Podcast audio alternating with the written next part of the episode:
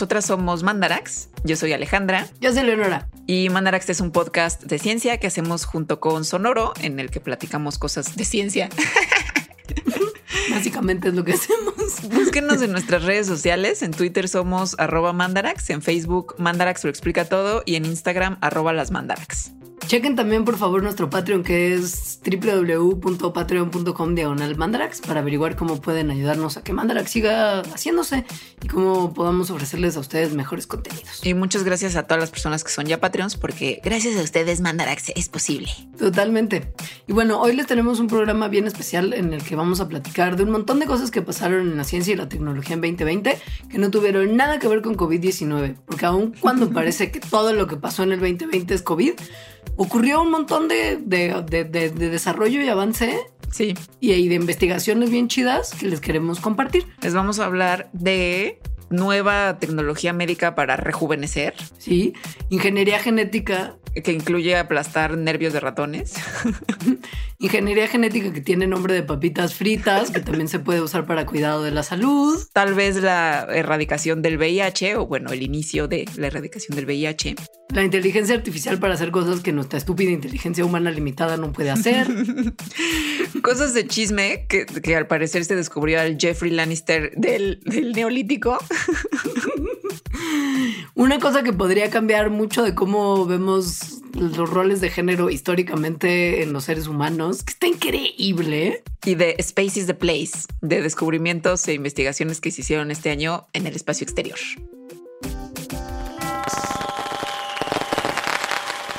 ¡Feliz año! Sí se dice eso, ¿no? Sí, cualquiera que sea el año. que lo escuchen. Yo ya tengo miedo de decir cosas que tienen que ver con el año, porque después de lo que todo el mundo era de el año pasado, como de sorpréndeme 2020 y lo que pasó, yo ya tengo miedo de decir cualquier cosa. Entonces no sé ni siquiera si feliz año es algo que se puede decir o ya estamos como llamando al, al desastre. No, no creo. Supongo que es algo muy poco científico de creer. No, obvio, es un cotorreo, pues. Pero que no es que además yo soy la bióloga más supersticiosa de la historia de los biólogos. Sí. Ya lo hablamos en el capítulo de suerte. en realidad, cualquier cosa que pase, pues tendría que ser medio sorpresiva. No sé, a mí no me gusta, no, no, no me identifico nada con la narrativa 2020, el peor año de la historia. No, no voy a decir aquí explicar exactamente por qué, pero creo que, pues creo que no es útil para nadie pensarlo así. No, y un poco creo que por eso también estamos haciendo el programa que vamos a hacer hoy, ¿no? Pues sí, Justo el programa de hoy se trata de cosas increíbles que pasaron en la ciencia en el año 2020. Y solo son algunas porque obviamente pasaron muchísimas, ¿no? Pero, pero no podemos pues hacer un resumen de todas. No, fue una selección y además fue una selección en la que como un poquito a propósito tratamos de hacer como de dejar fuera todo lo que pasó con COVID porque ya hemos hablado hasta el cansancio, digo, 2020 estuvimos probablemente hablando más de eso que de cualquier otra cosa. Sí. En Mandarax sobre todo, ¿no? Pues, o sea, en nuestra vida privada quizá también, pero en Mandarax estuvimos hablando muchísimo de COVID. Y si bien es muy obvio que pasaron un montón de cosas increíbles alrededor de la ciencia que tiene que ver con COVID, porque la ciencia y la tecnología avanzaron muchísimo para tratar de combatir a un enemigo que recién acabamos de conocer y lo que se hizo fue espectacular. Pero un poco por estar nada más enfocándonos en eso, a veces se nos olvida que pasó un montón en otras áreas que no tienen nada que ver con eso, que es igualmente interesante. Sí, y también para dar como un descanso, ¿no? De hablar de COVID a todo mundo. Sí, la verdad. Que sí, seguro lo están escuchando en todas sus conversaciones con quien sea. Y 2021 creo que no, no va, no es que ya se vaya a acabar la conversación en enero, ¿eh? Esto sigue, esto sigue para varios meses. Así que agárrense los pantaloncitos y súbanselos así para que no se les caigan porque va a estar, porque falta mucho. Va a haber mucho cotorreo de eso todavía. Y probablemente nosotras volvamos a hablar del tema. Oh, sí. Oh, sí. no se preocupen. Pero hoy no. Hoy no. Hoy vamos a empezar hablando de uno de los temas favoritos de Leonora, que es CRISPR. Uf. Me encanta. Me encanta es que desde el nombre me encanta. Me suena como que es como una papita, ¿sabes? Como. Ay, sí es. Muy crisp. Sí, exacto. Que la comes y la hace crisp, crisp. Justo por eso pienso, güey. Yo creo que por eso es que me. O sea, no, obvio, pero yo creo que es parte de lo que me hace amar tanto ese desarrollo, ese desarrollo de la ciencia.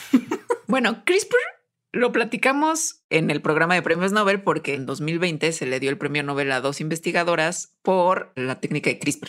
Sí, y desde mucho antes, la verdad es que ya había dado mucho de qué hablar, porque como es una técnica que le da a los investigadores como el superpoder de manejar genéticamente tanto cultivos como animales, como eventualmente animales humanos, también ha desatado un montón de, de conversaciones sobre si se debe usar o no, qué tanto, para qué, etcétera. O sea, debates éticos por todos lados. Y la realidad es que este año, además de ganar el Nobel, pasó algo bien interesante con CRISPR que no se había hecho en realidad antes, que es ya empezar a buscar su aplicación para tratar de atender problemas médicos humanos súper puntuales, ¿no? Y en los que hay como poca posibilidad de, de errores grandes, que es una cosa que les preocupa mucho a las personas. Pero antes de describirles qué onda, podemos hacer un breve resumen de qué es CRISPR para que si no oyeron el episodio de premios Nobel, igual sepan qué es, porque es bien interesante. CRISPR, o sea, la palabra CRISPR, no es una papita. significa en inglés repeticiones palindrómicas cortas agrupadas y regularmente interespaciadas. Ese nombrezote. ¿Sientes tú que como que alguien le echó muchas ganas para que, el- para que las siglas dijeran algo que se pudiera pronunciar? Como una papita que estaba comiendo una papita y dijo, ¿qué? ¿Cómo le haré? Ajá. Siento que alguien le echó muchas ganas. Bueno, entonces estas repeticiones palindrómicas ta, ta, ta, ta, ta, eh, ocurren de manera natural en procariontes y son como, como una suerte de sistema inmune que tienen, que tienen estos organismos, eh, las bacterias, ¿no? Por ejemplo. Entonces, lo muy, muy interesante de CRISPR es que como herramienta para los humanos, eh, son como unas tijeritas moleculares que, así ya en muy, muy pocas palabras, lo que hacen es que le das una, pues una secuencia que es la que quieres cortar y entonces van y la cortan tal cual. O sea, pueden editar y después puedes ir y ponerle a donde el cacho que le cortaste otra secuencia, que es la secuencia que quisieras que estuviera en vez de la que cortaste. Lo que es interesante es que esta técnica es muy parecida a técnicas anteriores de modificación genética, pero lo que la hace súper especial es que es muy específica, es decir, nos permite cortar y pegar exactamente donde queremos cortar y pegar. Y además, el procedimiento como básico no es caro. Y normalmente la mod- modificación genética suele ser muy cara y por eso tampoco es que, que haya avanzado quizá tanto como, como ya debería de haber avanzado, más de que las técnicas anteriores pues justo no eran tan precisas como es CRISPR. Son cero precisas, de hecho, las otras. Sí, es como vamos a bombardear un poco con Sí. información genética y ver si de casualidad entra en el genoma en un lugar donde funcione. Así de burdo. También por eso son tan caras y también por eso se tardan mucho más. O sea, CRISPR sí es como todo lo que toda técnica de modificación genética siempre quiso ser. Exacto. Sí, porque imagínate cuánto se desperdiciaba de otra manera. O sea, estabas haciendo como millones de cultivos así súper mutantes que no estaban expresando bien la información genética. Deja tú la que querías meter, la que expresaban antes, porque qué huele con que si bombardeabas con el geno, con el pedacito de, de genoma que querías insertar, llegaba y partía otro gen a la mitad y entonces ya no se expresaba. bien. No, un desastre. La modificación genética antes es un, o sea, que hayamos logrado tener las cosas que tenemos es muy impresionante ahora que entendemos lo fácil que es CRISPR. Pero bueno, lo que, lo que se ha sacado de provecho de que es tan específico y tan Preciso. preciso, ajá, es que ahora sí podemos pensar en usarlo en humanos. Antes, obviamente, las técnicas de modificación genética eran tan erráticas que nadie iba a querer bombardear células humanas y menos dentro de un humano como para tratar de corregir nada, porque quién sabe qué iba a pasar, quién sabe qué podía pasar que fuera peor que lo que, o sea, no fuera a salir más caro el caldo que las albóndigas. Pero ahora con esto se está empezando a trabajar con dos enfermedades en particular que tienen que ver con sangre, que son muy sencillas de tratar con modificación genética porque no dependen de muchos genes. Entonces, estas se llaman beta talasemia, que la gente que la padece tiene niveles muy bajos de hemoglobina, que es la proteína en nuestra sangre que lleva el oxígeno de un lado a otro, y que si no tienes eh, mucha hemoglobina, pues lo que pasa es que vives en debilidad y agotamiento profundo. No tienes oxígeno. otra- Ajá, pues porque Sí. no llega el oxígeno a tus Sí. células, claro. Y la otra se llama anemia falciforme y es una enfermedad que es sobre todo muy prevalente en África, pero lo que hace es que la gente que la tiene construye en vez de glóbulos rojos redonditos y gorditos como los vieron en la primaria, así que son como Son como una donita. como una donita, pero como una donita del río salvaje, o sea, como gordita y como que te como así como pachoncita. Y en la anemia falciforme esta donita no está bien formada. O sea, el glóbulo rojo está medio deforme y por lo mismo no puede llevar la misma cantidad de oxígeno que podría llevar un glóbulo rojo que tiene su forma real. Y que peor todavía que no solamente no lleva el oxígeno, sino también bloquea un montón de vasos sanguíneos, cosa que nos lleva a mucho dolor, daño de órganos y eventualmente también puede dar lugar como a derrames cerebrales, infartos, embolias, etc. Entonces las dos son una lata. Y este año lo que sucedió es que unos investigadores eh, cultivaron en laboratorio glóbulos rojos inmaduros de mm, que son algo así como los podremos llamar células madre de la sangre de pacientes que tenían eh, anemia falciforme. Y después usaron CRISPR para apagar, digamos, el switch genético que hace que la hemoglobina se empiece a formar de una manera, de esta manera que no está bien hecha, ¿no?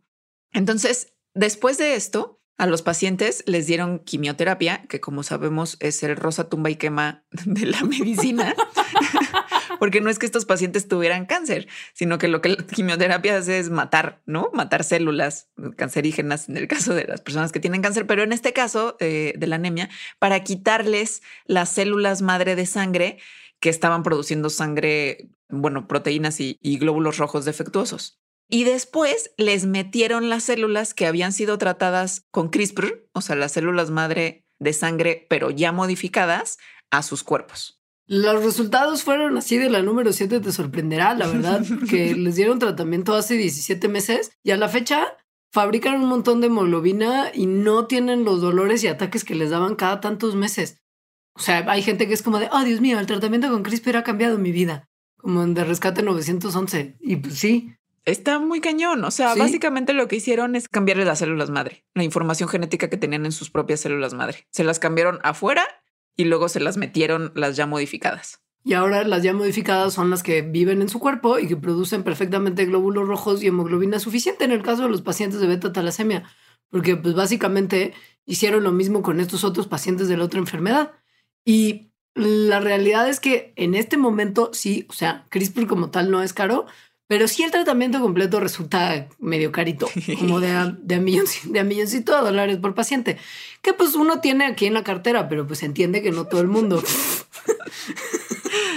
no, y pues el, que, el problema es que además, las, como les mencioné, la enfermedad que es la anemia falciforme, donde más da es en África, por cuestiones genéticas. Entonces, nadie, ni el, o sea, el sistema médico de África, no, de ningún país africano aguantaría estar pagando terapias de un millón de dólares por paciente. Deja tú el individuo como tal. Yo creo que de casi ningún país, en realidad. Pero bueno, o sea, esto en realidad no es que todavía sea un tratamiento para todo mundo. No. Sino que más bien la noticia es que ya se hizo y se pudo hacer y tuvo resultados muy prometedores.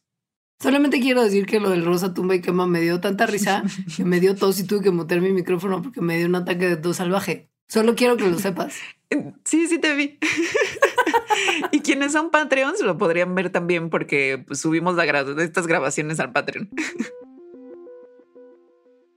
Otro avance muy interesante que, que también suena muy prometedor es uno que tuvo que ver con ratoncitos y con algo que no sé si sea uno de los temas más favoritos de Ale, pero creo que sí es un, creo que sí es uno que, que lo tiene cercano en su corazón.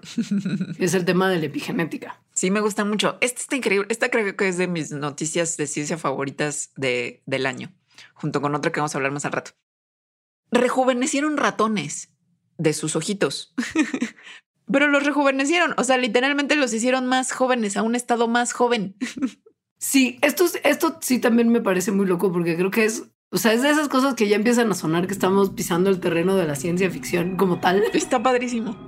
Increíble. Y tiene que ver con el entendimiento del envejecimiento como un proceso muy complejo en el que actúan un montón de factores, sí, pero en el que actúa en particular algo que mm, se conoce justo como cambios epigenéticos, que es que se añade se quitan o se alteran ciertos grupos químicos que existen en nuestra información genética, como los muy famosos y muy latosos grupos metilo. Y esos cambios epigenéticos hacen cosas en nuestras células de muchos tipos, pero se entiende ahora que están muy relacionados con el proceso de envejecer. O sea, lo que hacen las marcas epigenéticas es que hace que genes se prendan y se apaguen. Y entonces, al parecer, el hacerse viejo tiene que ver con las marcas epigenéticas que se van acumulando en nuestro ADN y que ahí se quedan, prendiendo y apagando genes y haciéndonos viejos a todos. Entonces, si esto es así, que bueno, estamos entendiendo que sí es así, lo que unos investigadores han estado pensando es que modificando esas marcas epigenéticas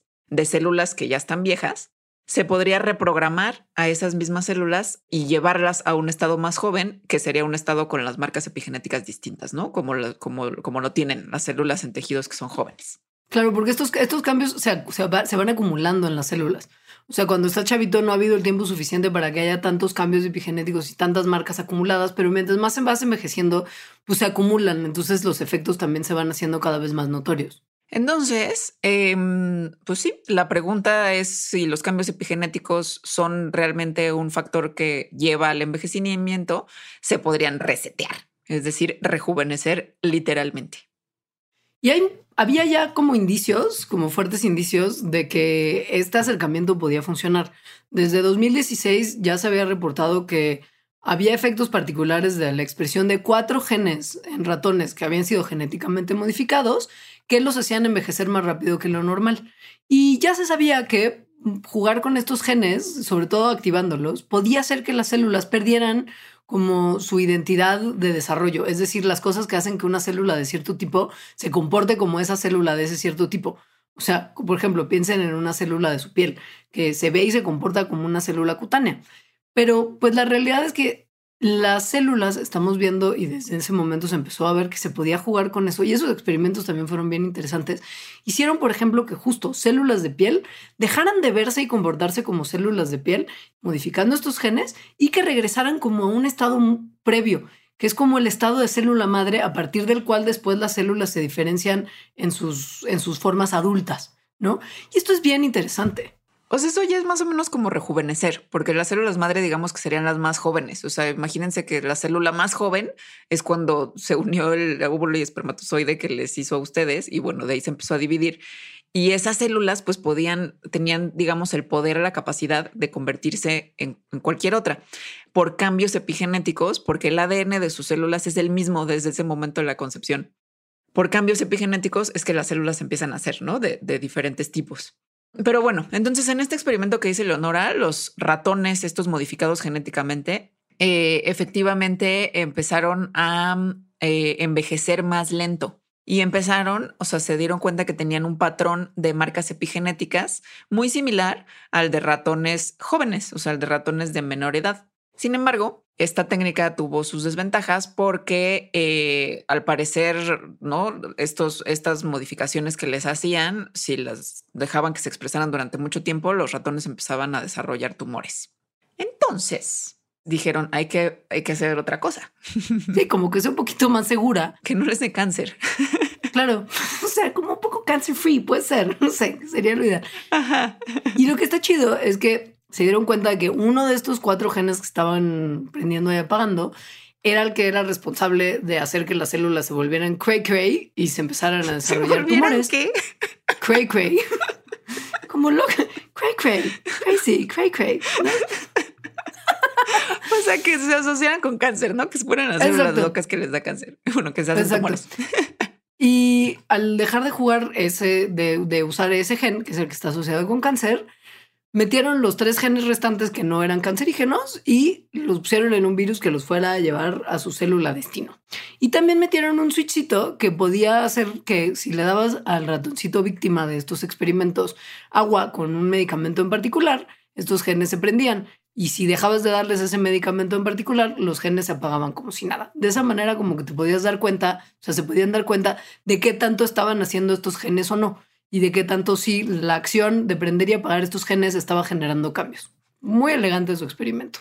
E, e, eso fue, todo eso fue en 2016. Lo que sucedió en 2020 es que esta, digamos, su acercamiento al rejuvenecimiento, lo que acaba de explicar Leonora, decidieron ya aplicarlo en algo muy específico que fue la, pues la regeneración del sistema nervioso, en particular de lo que tiene que ver con la vista.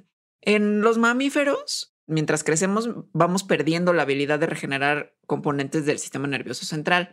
De hecho, esto se empieza a perder muy rápido en nuestro desarrollo. Entonces, por eso decidieron hacerlo ahí. Y eligieron los nervios de la retina obviamente en los ojos, de ratoncitos. Hicieron cosas un poco crueles con ellos, como siempre que se hacen experimentos con ratones, pero, pero bueno. Entonces, a ver, lo primero que hicieron es inyectar un virus en el ojo para de los ratones. Este virus lo que llevaba era los tres genes que, que habían encontrado que no causaban cáncer, pero que sí podían hacer esta reversión. Entonces inyectaron los virus en el ojo de los ratones para ver si la expresión de estos tres genes permitía que los ratones regeneraran nervios que estuvieran lastimados, porque claro, previamente les habrían aplastado con unos forceps los nervios, sí, detrás de los ojos en los ratones.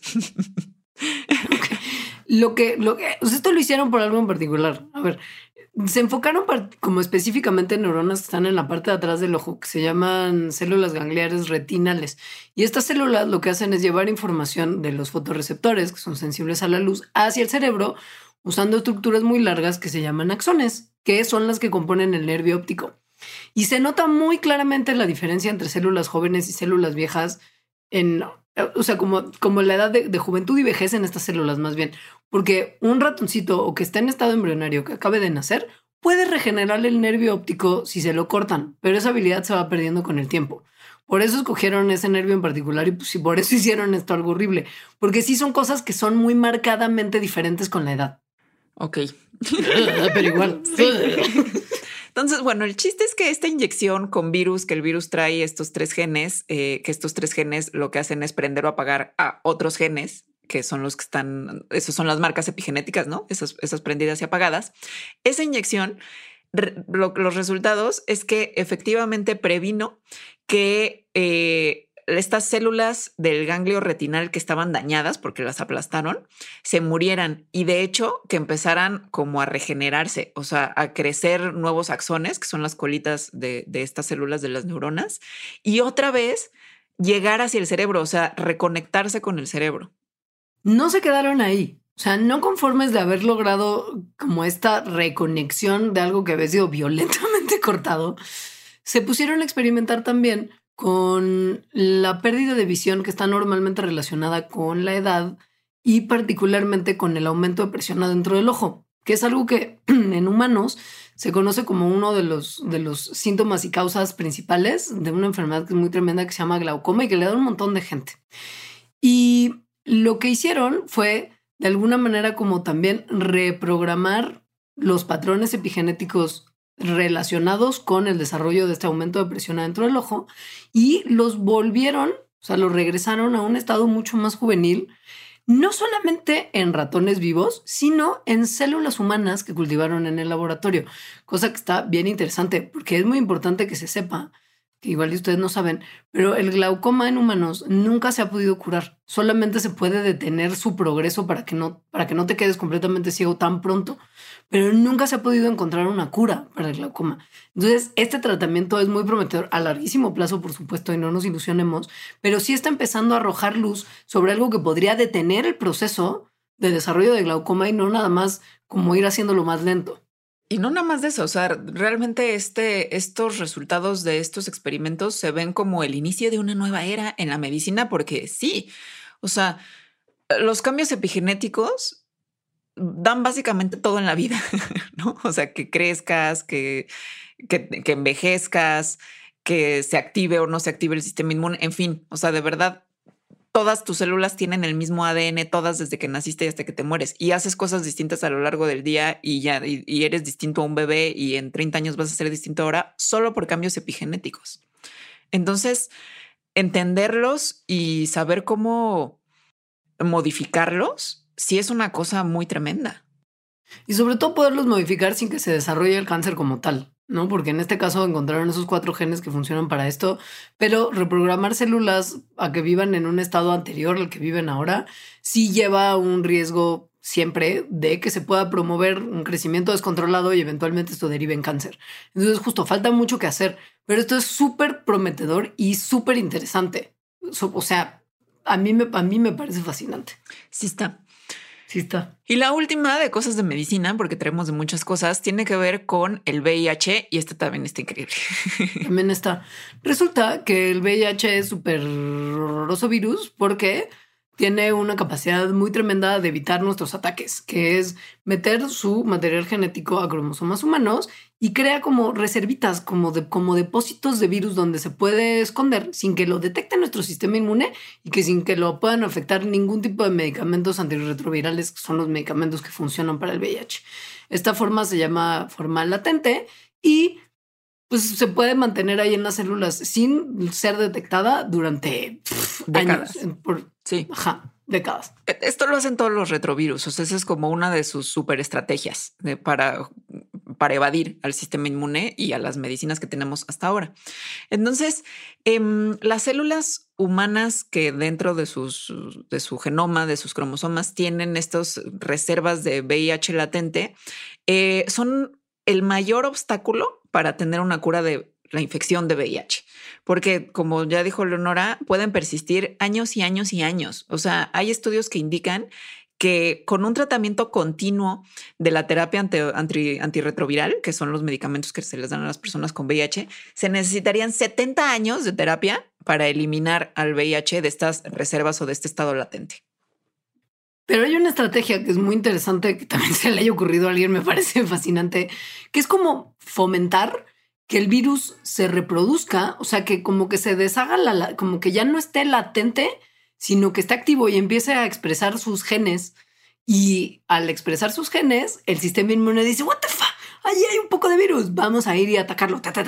y si no, también los medicamentos, que es una cosa que a mí me parece como, wow, pero estás haciendo que la información genética del virus se exprese.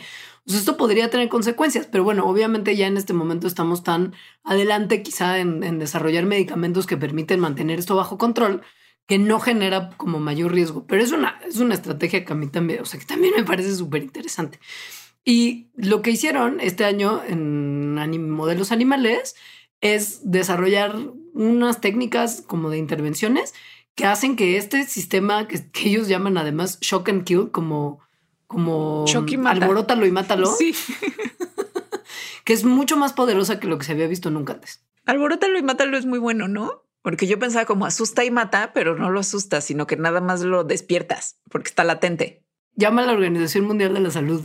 Hay que patentar eso. Justo se llama shock and kill, o sea, alborota y mata, porque el alborotamiento sería despertarlo, digamos, de su estado latente, es decir, que empiece a expresarse eso eh, y, se haga visible de esa forma escondida que esté en el genoma. Y la parte de matar, pues es eliminarlo. Es decir, como ya está expresado, como ya está ahí visible, mandarle cosas para eliminarlo. Lo hicieron em, con, con de hecho, dos grupos, ¿no? Con dos intervenciones. En la primera se usó un medicamento que justo lo que hace es activar un factor de transcripción de, genes del VIH. Se hizo también con, con, el virus de inmunodeficiencia en simios, que es pariente del VIH, en, unos changuitos que también siempre sufren de muchas cosas. Y después de ponerles este, este medicamento, se vio que efectivamente la expresión del virus aumentaba en cierto tipo de células, que son células en las que tiende a esconderse el VIH. Y además que después, con otro medicamento, se podía comenzar a eliminar. Con otro medicamento que son los medicamentos que se usan usualmente, es decir, los medicamentos antirretrovirales. Y el segundo equipo hizo, más que con un medicamento en particular, combinó dos intervenciones inmunológicas, como, como quitar unas células que reducen el nivel de transcripción de los virus y tratamiento con como justo otra cosa que también motiva la transcripción. O sea, quitaron cosas que en el cuerpo de los animalitos estarían evitando que el virus se transcriba y otras que lo fomentan. Y los dos dieron extraordinarios resultados en revertir la latencia del virus que se está pensando que si se usa en combinación con herramientas que sean apropiadas para eliminar el VIH del cuerpo de manera como sistémica, puede realmente acercarnos a pensar en una erradicación completa del virus en el cuerpo de un paciente. Que es algo que hasta ahora eh, ni de cerca, ¿no? A 40 años no, no se había podido hacer. Se puede mantener bajo control de manera óptima y mantener los números del virus en la sangre súper bajitos, tal que parece que no, o sea, que el paciente puede llevar a cabo una vida como, sin ningún tipo de complicación, pero pensar en la posibilidad realmente de sacar al condenado del cuerpo, pero bien, bien y ahora sí en serio, es la primera vez que se está empezando a ver que, estamos más cerca de ello. O sea, es una cura de la infección. Sí, podría, podría eventualmente desencadenar en. Sí. No, todo esto es todavía no, pero, pero está interesante que nos estamos acercando. no vayan a creer. sí. Y de la medicina vamos a pasar a una cosa que es muy interesante porque eventualmente la vamos a aplicar pues para la medicina. Tiene que ver con la medicina también. Obvio, pero también tiene que ver con el desarrollo de algo que a mí me parece también muy fascinante por cómo lo pensábamos antes y para cómo lo estamos usando ahora. O sea, no como que en años anteriores tú pensabas en inteligencia artificial y era como, claro, es el primer paso para que los robots controlen al mundo y la rebelión de las máquinas. A mí cuando me dicen inteligencia artificial, lamentablemente lo primero que pienso es en esta candidata que ya no me acuerdo cómo se llamaba, la de ¿sabes qué eres el Internet de las cosas? prudencia, ay, purificación. Purificación, purificación carpintero. que salió vestida de Neo de The Matrix en las elecciones en su campaña. Ay, no. Dime, Claudia Sheinbaum. ¿Tú sabes lo que es el Internet de las cosas? y voltea a cámara 3. y Claudia Sheinbaum así, mano en boca y así, hombritos. Pero bueno, no. Güey, ya no me acordaba de eso. Es que es muy chistosa esa mujer. Te juro, gracias por este, gracias por este paseo a ese momento tan épico de las elecciones anteriores. Pero bueno, a ver, lo que nos importa aquí ahorita es que em, un algoritmo de inteligencia artificial se ha hecho súper bueno en predecir cuál es la forma en la que una cadena de aminoácidos se va a doblar para construir una proteína, lo cual ha sido un enigma y un problema en el que han estado trabajando muchísimas personas desde hace por lo menos 50 años. Imagínense que hubiera como una especie de, como vean todos los granitos de arena que hay en el mar, Así podría haber de moléculas, o sea, de cantidad de moléculas que podríamos estar usando para beneficio humano, pero que no podemos usar porque no entendemos cómo se forman ni cuál es el resultado de su expresión genética. No sé si es como una cosa como de wow, lo mucho que no sabemos es tremendo. Y el problema es que, a ver, piensen en esto.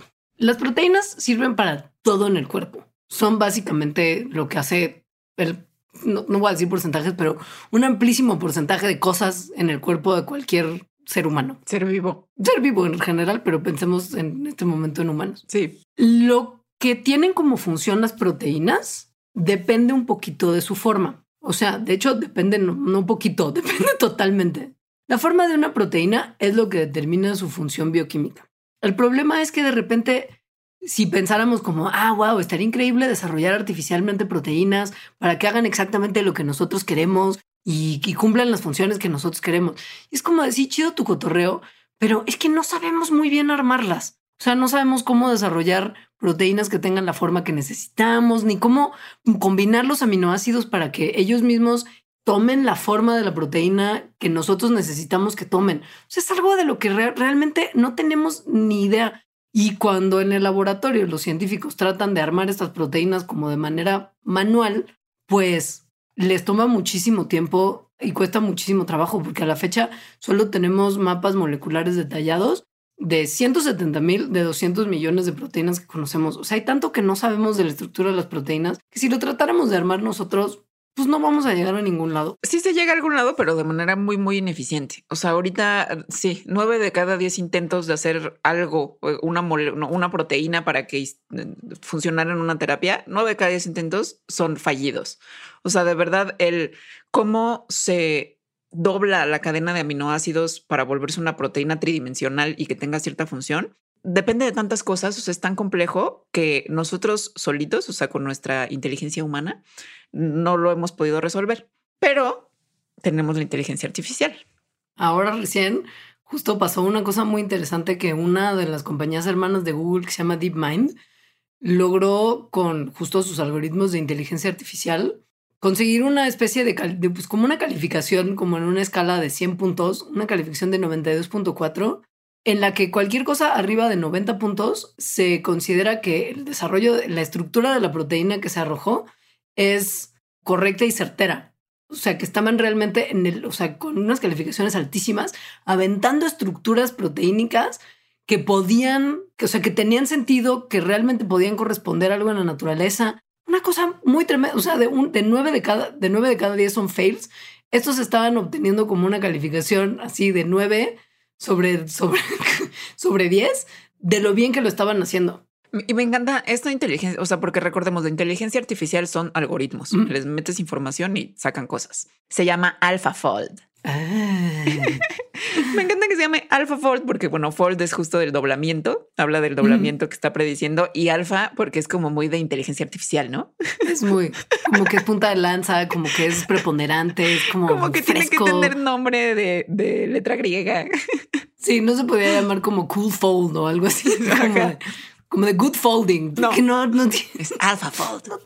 AlphaFold. Pero bueno, esto está increíble porque efectivamente abre la posibilidad de que tratamientos con moléculas, no nada más proteínas, sino moléculas de otro tipo, puedan hacerse con, con mayor precisión, dándole nada más como instrucciones, pero además también para otras cosas, como por ejemplo, o sea, no hablando, aunque no queríamos hablar del SARS-CoV-2, pues la, forma de su proteína es lo que determina, es lo que le hace que se pegue también a nosotros.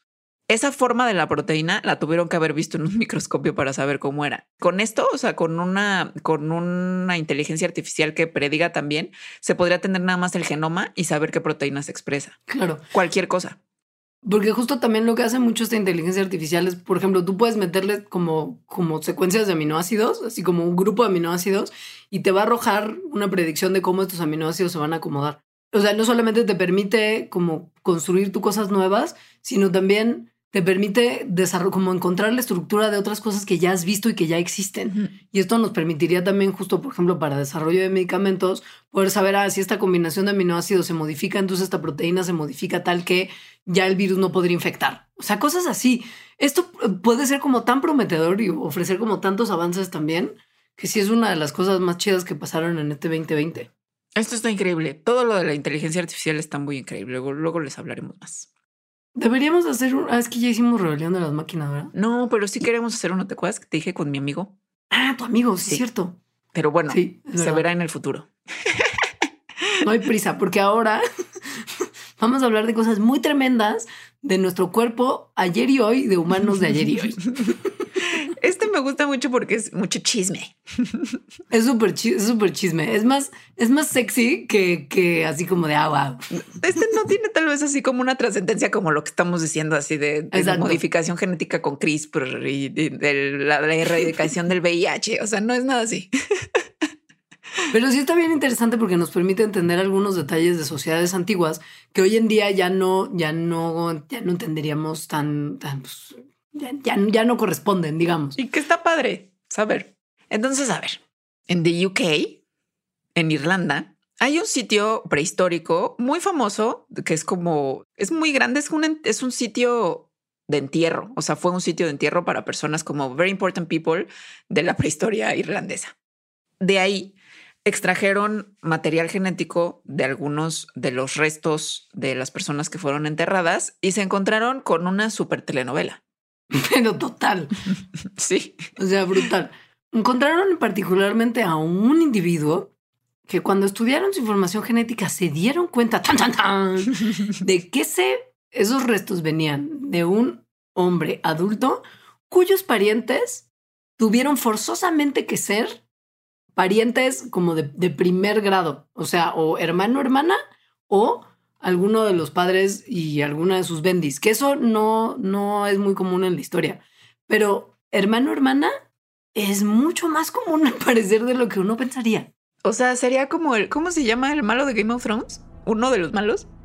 Eh, estás pensando en Jamie Lannister y su. Ah, no, pero en los hijos. En los hijos, exacto. Estás pensando en Joffrey. Estás pensando en Joffrey, el que era muy malo y termina con. Sí termina muy mal. O sea, básicamente se encontraron como el Joffrey de la prehistoria irlandesa. Exacto.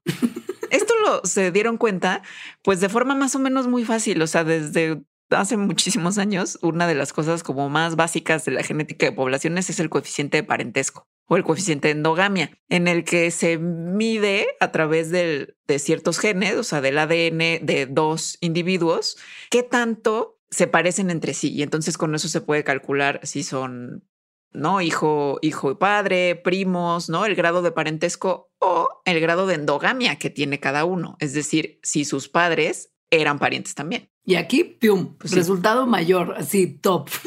Sí, resultado top. Ahora, no es que, no es que esto sea común. El, el comportamiento incestuoso, sea de padres con hijos o de hermanos con hermanas, es algo que esta buena sociedades humanas, no nada más por ser señoras de la vela perpetua que nos alarmamos porque los hermanos se den besos y Monterrey, sino que hay razones también biológicas, que es que la endogamia lleva a un aumento de un montón de desórdenes genéticos como ceguera, pérdida del oído, diabetes neonatal, malformaciones de las extremidades, desórdenes de desarrollo sexual, esquizofrenia. O sea, la lista es pff, interminable.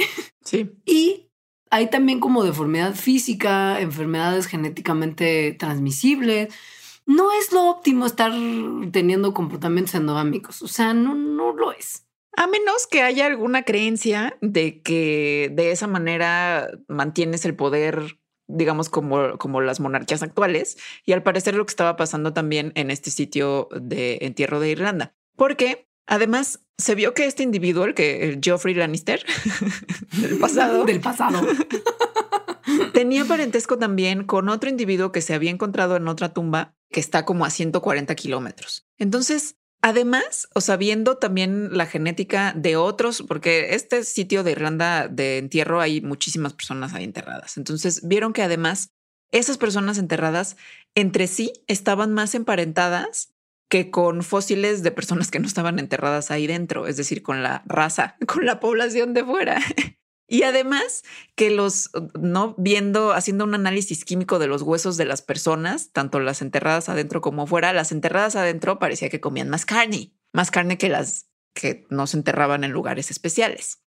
Todas estas pedazos de información, si se juntan, lo que están apuntando es a que estos entierros, este sitio de entierro, era de élite, es decir, estaba destinado a personas pues, que formaban parte de una élite social y muy probablemente política. O sea, no como, no como nosotros que vamos al cine VIP y sentimos que somos especiales. No, no, esta gente sí, esto sí era como un sitio de entierro fifí Exacto. para gente que tenía mucho control y mucho poder adquisitivo y, y- y- y mejores, mejores condiciones que el resto. Tanto que hasta encontraron un, un- como información genética de lo que puede ser probablemente el caso más antiguo que conocemos de alguien con síndrome de Down. Y era como justo un niño hombre que cuando lo analizaron se dieron cuenta que también su entierro había sido como, como prestigioso y como que en tumba fifí, que quiere decir que pues sí, probablemente, probablemente como que todo ese sitio había sido un sitio de entierro de gente de la élite irlandesa del neolítico. Como la recoleta de Buenos Aires del neolítico irlandés. Exacto. Aunque creo que tal vez más fifi, de hecho. Yo creo que mucho más fifí, Sí, porque yo más. creo que eso sí significa, o sea, sí, sí significa como, muy, como, como mucho privilegio. Sí. Ahora, este no es para nada el descubrimiento como arqueológico, antropológico más interesante que se dio en el 2020. Nada. Esto es de chisme. Es un buen chisme. El que sigues, el que sigue es el bueno, bueno.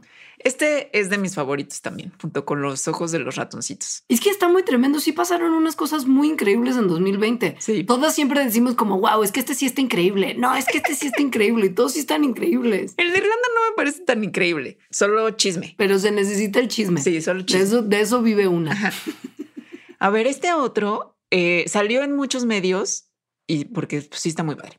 Resulta que en 2018 un equipo de, arqueólogos estaban en otro sitio de entierros, pero ahora en los Andes, en Perú.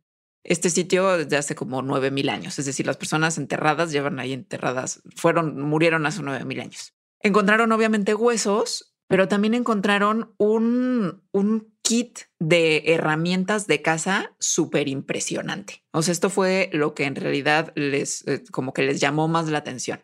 Quien había sido enterrado ahí, la persona enterrada ahí, tenía que haber sido como un cazador de alto rango, porque la manera en que fue enterrado con todas sus herramientas y con herramientas además muchas y, y muy especializadas, pues mostraba eso. Y entonces lo vieron y dijeron, ah, pues cazador importante, hombre, Vato, hombre. hombre. ¿Y qué creen? Llegó el 2020. Ta, ta, tan. Se le hicieron análisis posteriores y se dieron cuenta que los restos que estaban ahí echados al lado del kit de herramientas súper extenso correspondían a una mujer. Y más todavía, al parecer esto no era como una excepción, porque cuando hicieron investigaciones posteriores en entierros que se daban no solamente en la zona de los Andes, sino a lo largo de muchos lugares del continente americano, se dieron cuenta que entre el 30 y el 50% de las personas que cazaban animales grandes y tenían así justo equipo perrón y así, pudieron haber sido mujeres. Esto es como de cómo no se les ocurrió antes o cómo no lo habían visto. Bueno, lo que se ve son huesos y con huesos es posible, pero es difícil, muy difícil, realmente diferenciar entre sexos. Lo primero que pensaron cuando en este primero del, del, kit impresionante de herramientas fue por huesos, ¿no? Que podía haber sido mujer. Pero después hicieron un análisis con unas proteínas que se expresan en el esmalte de los dientes, que se expresan de manera distinta en hombres y en mujeres. Entonces, digamos que las mujeres tenemos una proteína, una forma de la proteína y los hombres tienen otra. Entonces esa sí es una manera como bastante buena de diferenciar. Y ese fue el mismo análisis que le aplicaron a todas estas otras entierros de cazadores que hasta ese momento pues habían todo el mundo dicho hombre y que se dieron cuenta que entre el 30 y 50% pues no eran hombres, eran mujeres. Ha habido muchos intentos de tratar de, considerar que esto está mal. O sea, que, que, no, que no están bien hechos los estudios, que se está interpretando mal la información. Que no es posible. Sí, o sea, han dicho que en estudios previos sobre todo, o sea, a partir de esto y de lo del esmalte de los dientes ya fue como, ya, tienen que dejar de hacerse güeyes, esto es así. Pero antes era como, no, no, no es definitivo, no podemos identificar definitivamente qué sexo es. O no, no, no sabemos si las herramientas y el cuerpo fueron enterrados al mismo tiempo. O no, no, quizás es solamente una víctima de asesinato a la que enterraron con la herramienta con la que se le mató. Que es como de, a ver, pueden seguir haciéndose güeyes y eh, pueden inventarse todos los pretextos que quieran. O simplemente quizá pensar que la concepción del género y de los, roles de género que teníamos de la gente de nuestro muy pasado estaba equivocada. Y estaba pintada de los roles de género que tenemos actualmente. Y se usaba además como pretexto, se usa la fecha, para seguir fomentando ciertos roles y estereotipos de género al día de hoy. Sí. O sea, como no, pues biológicamente los hombres estamos acostumbrados a cazar, por eso somos más violentos y por eso nosotros tenemos que ser los proveedores y las mujeres en la casa darle de comer a los hijos. Bueno, lo, yo he visto que se usa para justificar estudios científicos de por qué los hombres manejan mejor, como si manejaran mejor además, ¿no? O sea, porque estarte moviendo buscando al mamut como que da una dio un desarrollo de que pudieran ubicarse mejor en el espacio y que las mujeres hacemos mejor manualidades porque como estábamos recolectando, o sea, en estas sociedades cazadoras recolectoras, cazadores hombres recolectoras mujeres, entonces ver los detalles y utilizar nuestras finas manos para recoger vallas. la gente que piensa eso no me ha conocido. yo no puedo ni escribir con las manos. Manualidad. The fuck. No, perdón. Pero sí es una, sí es una tremendada porque lo que, o sea, el, esquema de, mujeres recolectan, hombres cazan, es tan una sobresimplificación de las cosas. O sea, se puede pensar incluso que, por ejemplo, después de que, porque dicen, no, pues es que las, las mujeres tendrían que haber estado muy ocupadas cuidando a las bendis. Se embarazan se embaraza. Es como, sí, pero la Bendy no está pegada a la, mamá durante, durante toda su vida. Después del, del, destete y que la bendición ya pueda sobrevivir un ratito sin su mamá, perfectamente es posible que la mamá saliera a participar en la casa y a contribuir a traer más comida al hogar. Y además estamos pensando como que también súper sobresimplista, a que era todo el mundo independiente y todo el mundo vivía como solamente en parejita, lejos de cualquier cantidad de otras personas. Pero no, había grupos. Entonces podía haber un grupo de gente que se dedicara a cuidar a las bendis, mientras otro grupo de gente de ambos sexos salía a matar mamuts. Pero no, sobresimplifiquemos. Hombres uno, mujeres otro. Chao. Y además, es como, ¿no? Si eres mujer prehistórica, pues tienes, ¿no? Tienes 13 años, te embarazas, tienes un hijo y te vuelves a embarazar y así hasta que cumples 45, pues no, tampoco. Y te mueres. O sea, estoy de acuerdo que probablemente una mujer con ocho meses de embarazo no pueda salir a casar, pero ¿cuántas veces en cuántos meses de la vida de una mujer tenía un embarazo de ocho meses? Entonces, bueno, sí. esto está increíble porque pues demuestra muchos de los sesgos que seguimos teniendo. Sí, y nos da a pensar que quizá tenemos que dejar de pensar que hay algo que nos predispone biológicamente y que esto justifica la desigualdad de género. O sea, es que eso es, eso es como fundamental como el mensaje. Tenemos que dejar de pensar que hay algo intrínseco biológicamente de nuestro pasado que entonces nos hace de alguna forma o de otra y que entonces tenemos que seguir como es como, güey, si ya no somos cazadores recolectores, además, ¿por qué tendríamos que estar siguiendo los roles de género de los cazadores recolectores? es todo tan absurdo, pero esto solamente nos hace ver que, es más, más absurdo todavía de lo que parecía hasta 2019. Pues sí. ¿Y cómo la teoría te hace ver cosas o te hace ciego a cosas? Claro. O sea, la teoría de que la historia de que los hombres son cazadores, las mujeres recolectoras, pues está desde el siglo XIX en la antropología y al parecer había impedido ver otras maneras de analizar las cosas y de descubrir eh, las formas en las que se organizaban las sociedades prehistóricas. Quizá podemos hacer una pausa. Sí. Patreon.com Diagonal Mandarax. Suscríbete desde un dólar al mes para acceder a contenido exclusivo, agradecimientos en los programas y beneficios extra muy misteriosos que pronto les compartiremos. Patreon.com Diagonal Mandarax. Y bueno, vamos a pasar a uno de los temas favoritos del público en general, ya ni de Alita ni mío, sino de la gente, porque el espacio siempre, siempre, siempre, siempre es bien interesante. Space is the place. Dime que hay una playera de eso, que ese es el eslogan de algo. Hay una canción, ¿no? ¿No es de Blur o algo así? Que dice Space is the place. No sé. Space is the place. Tengo que hacer mucho googleado, pero no, pero por ahora no, porque tenemos que terminar este programa de nuestro recuento y contarles dos de las cosas más interesantes que pasaron en términos de exploración espacial este año. Hubieron muchísimas. O sea, fue por ejemplo un año en el que se lanzaron tres misiones a Marte simultáneas por parte de tres países distintos. O sea, fue un año muy lleno de cosas. Fue, un lleno, lleno de titulares. Vida en Venus, que de ese no vamos a hablar ahorita, pero vendrá el Mandarax de extraterrestres. Que será la segunda parte del expediente secretos MDX. Exacto. pero bueno, por ahora no. Por ahora vamos a hablar de nuestro satélite. De la luna. De la luna. Hubo una noticia de las principales noticias, yo diría, de ciencia del año, que es que la NASA confirmó agua en la superficie lunar. Algo que nunca antes se había encontrado ni de cerca. Es decir, se había encontrado agua em, congelada, hielo, en partes de la luna, las partes que están oscuras, porque acuérdense que there's a dark side of the moon, que nunca le da el sol entonces está súper fría esa parte y ahí hay hielo. Pero en la parte luminosa de la luna, dado que la luna tiene un, se podría decir que no tiene atmósfera, es decir, la atmósfera que tiene es una nada, se evapora todo lo que ahí está. Entonces, hasta ahora se pensaba que de hecho era imposible que se retuviera agua en la superficie luminosa de la luna debido a esto, pero se encontró. Lo hicieron con un, artefacto que a mí me sorprendió mucho que, fuera como tan de posibilidades de descubrimientos avanzados. Pero bueno, resulta que la NASA tiene un observatorio que se llama el Observatorio Estratosférico de Astronomía Infrarroja o SOFIA. Ese sí lo pensaron así, ¿eh? Güey, totalmente.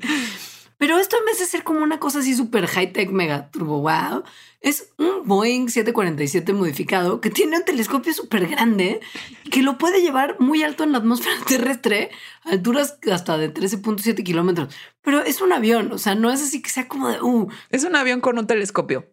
Exacto. No es como pensar en la Estación Espacial Internacional y eso todo, todo súper loco. No, es un avión con un telescopio, pero este avión como llega a esta altura, que sí es muy alta, le permite a los investigadores ver objetos en el espacio sin que haya perturbaciones del vapor de agua, que pues hay un montón en nuestra atmósfera, chaps. Entonces, si, si no logras salir un poquito de la capa de vapor, pues se te va a corromper la observación. Y en este caso, como la observación es de agua, pues era muy importante que se hiciera con un artefacto que no fuera contaminado con vapor de agua. Efectivamente. Entonces, bueno, Sofía, este, este super telescopio en el Boeing,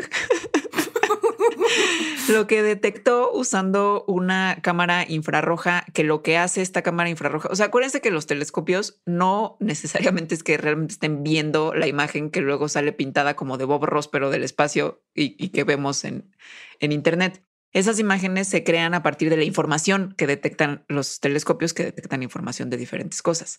Este, Sofía, lo que detecta son longitudes de onda de diferentes cosas. Entonces, diferentes moléculas tienen diferentes longitudes de onda.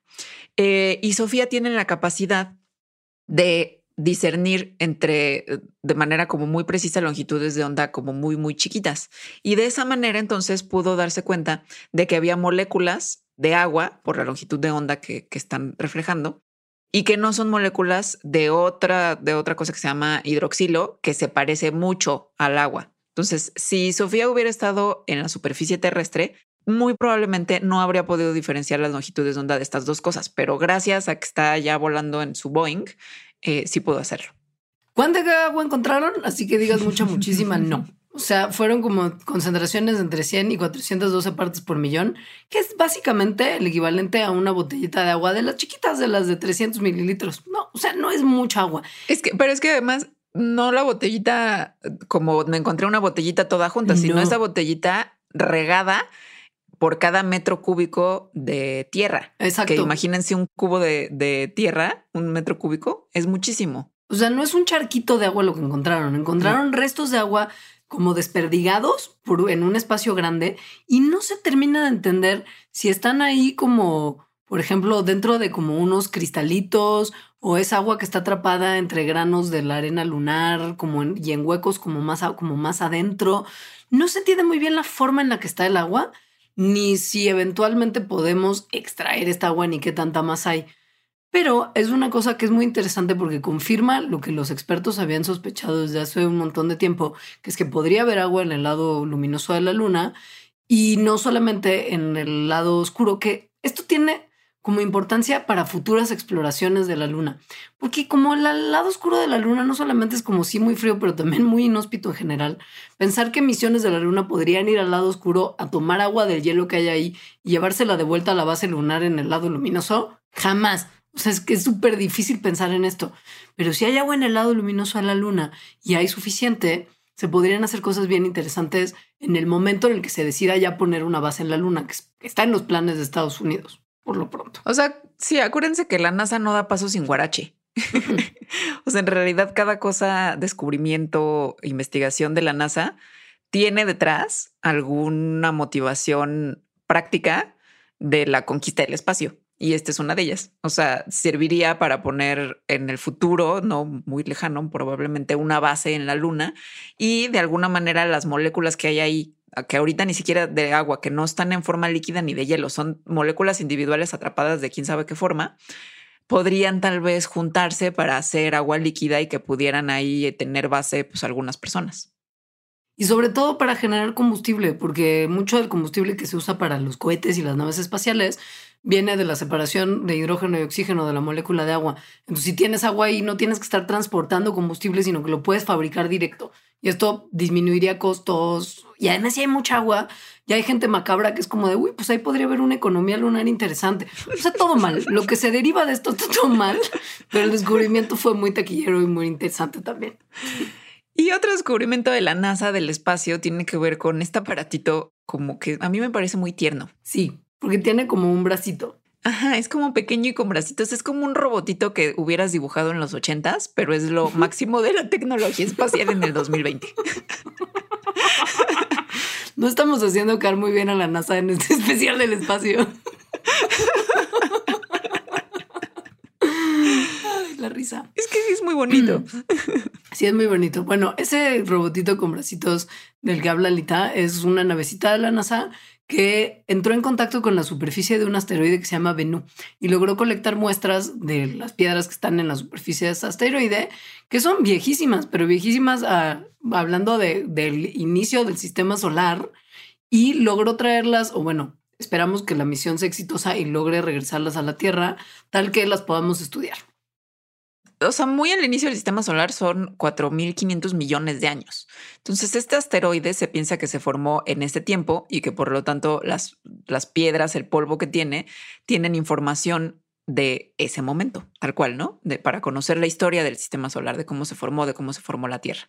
Bennu, el asteroide, está a 322 millones de kilómetros, entonces no fue fácil llegar hasta ahí. No. Eh, la misión lleva 12 años. O sea, este, esta se llama Osiris Rex, la, la, navecita que va.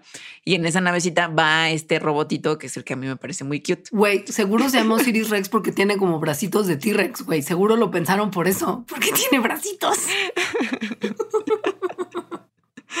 Entonces, bueno, el robotito lo que hizo fue sacar su bracito robótico y en nada, o sea, en segundos, tocó apenas la superficie del asteroide y con eso agarró un montón de muestras. De hecho, agarró muchísima más muestra de la que, de la que esperaban y de la que les sería útil. Entonces están muy contentos con eso.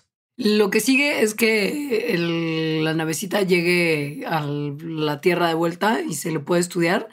Pero pues, lo que es interesante es que es solamente la segunda misión en la historia de la exploración espacial humana en la que se han tomado muestras de asteroide. Solo Japón, Japón lo había logrado hacer.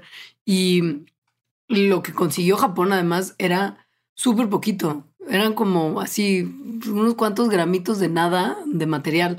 Y lo que es así súper interesante, bueno, súper como importante para la NASA es que sí jalaron un montón de, muestras. Creo que incluso yo leí por ahí que habían jalado tantas que como que no cerraba bien la compuertita donde la guardaba y se le estaban saliendo. Y eran como, ay, Osiris Rex. Robotito. Tomé muestra de más. No puedo guardarlas. Sí. Pero bueno, no es necesario que, que, llegue porque se va a tardar años en llegar para comenzar a estudiar los las muestras del meteorito porque manda fotos.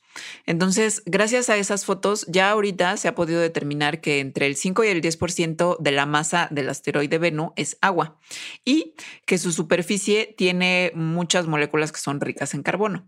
Entonces, esto y los análisis que hacen como a nivel atómico pueden ayudar a entender justo cuál fue el papel de los asteroides hace mucho, mucho tiempo, en traer agua a la Tierra. O sea, porque acuérdense, y esto no me acuerdo en qué mandarax lo hablamos, pero el agua, a las cosas que llegaron del espacio. El agua llegó del espacio y ha sido la misma agua desde, desde el inicio que llegó el agua a la Tierra. Entonces esto puede ayudar a entender mejor cómo, cómo pasó que llegara el agua a nuestro planeta. Y además Osiris Rex está muy bonito, tan Bueno, gracias. Eso es todo. No diría bonito, es como cuando ves Star Wars, las viejas, y dices, órale que así se imaginaban como el futuro, tan, tan lento y aburrido. y es como si es así. Sí, totalmente, güey, sí. Es de las pocas cosas que es como de, uff, totalmente le atinaron. totalmente. Así todo anguloso, ¿no? O sea, aparatos muy angulosos que, que dices, ay, como en el futuro los robots, o sea, van a ser smooth, ¿no? Van a, van a tener... Sí, como, como No como Wally. Pero no. Son más, son más Wally que Eva. Pero bueno, pues la practicidad supongo, ¿no? Eso tiene que tener alguna explicación que es como así llega, así logra llegar, pues bueno, que así sea. Pues sí, supongo que la estética es la última de sus consideraciones. Qué tonto, la verdad. Pero bueno, la NASA sí nos cae bien, no crean. Hoy nos pitorreamos un poquito porque daban los temas, pero la NASA nos cae bien. Sí. Y ustedes también. Y gracias por escucharnos. Son unos chidos. Que tengan un excelente 2021.